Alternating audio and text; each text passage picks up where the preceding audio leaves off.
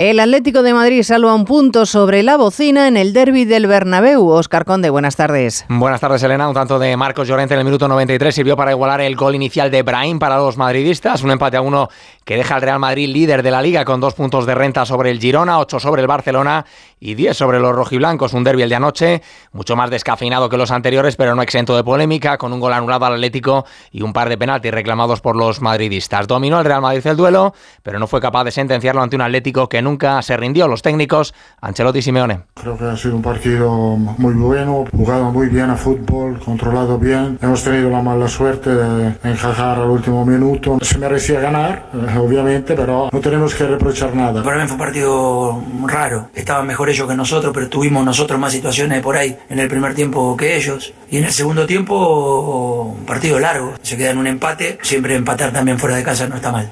La jornada de Liga Dominicana nos dejó tres partidos más. El empate sin goles entre Villarreal y Cádiz, la importante victoria del Celta en campo 2 a 1, 0-3 y el 1-1 que firmaron Betis y Getafe en el Villamarín, vigésimo tercera jornada de Liga que se completa esta noche con el duelo entre Rayo y Sevilla. Tendrán que afrontar eh, los hispaneses el partido, si los sancionados Ramos y Suso, pero con la vuelta al equipo de Nesiri tras regresar de la Copa África, un Sevilla que intenta alejarse de la zona de descenso y que no atraviesa ni mucho menos una temporada tranquila como muestra el contundente mensaje del técnico a dos futbolistas con los que apenas cuenta, como Jan y Rafa Mir, Quique Sánchez Flores. Cada uno entiende el grado de exigencia de una forma diferente y yo el grado de exigencia lo tengo por encima del listón que sé que a día de hoy tienen marcados Janusa y Rafa Mir. Ya llega un momento en que ya no hay tiempo para bajar el listón. Y el que no esté en esa exigencia, pues o la alcanza o no, o no puede tener minutos.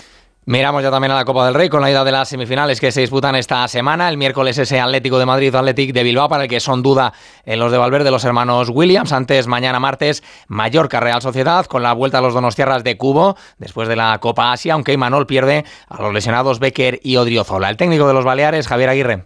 50-50 para la semifinal y es otra circunstancia, otra competición y otro cambio, sí. Mucha ilusión en el equipo, hay gente que nunca se había plantado una semifinal, hay gente que, que ha en finales, creo que la ilusión está, está a tope, ¿no? Es un partido de 180 minutos que no termina nada aquí mañana y en los Mundiales de Natación, España ha sumado hoy su tercera medalla gracias al bronce logrado por la pareja formada por Iris Tío y Alisa Ozoguina en el dúo técnico de natación artística. Este metal se une al histórico bronce que lograron ayer en la prueba de saltos sincronizados en el trampolín de 3 metros Nicolás García Buixier y Adrián Abadía y a la plata conquistada el sábado por María Valdés en los 10 kilómetros en aguas abiertas mundiales, en los que hoy ha debutado también la selección masculina de waterpolo con contundente victoria 21-5 ante Sudáfrica.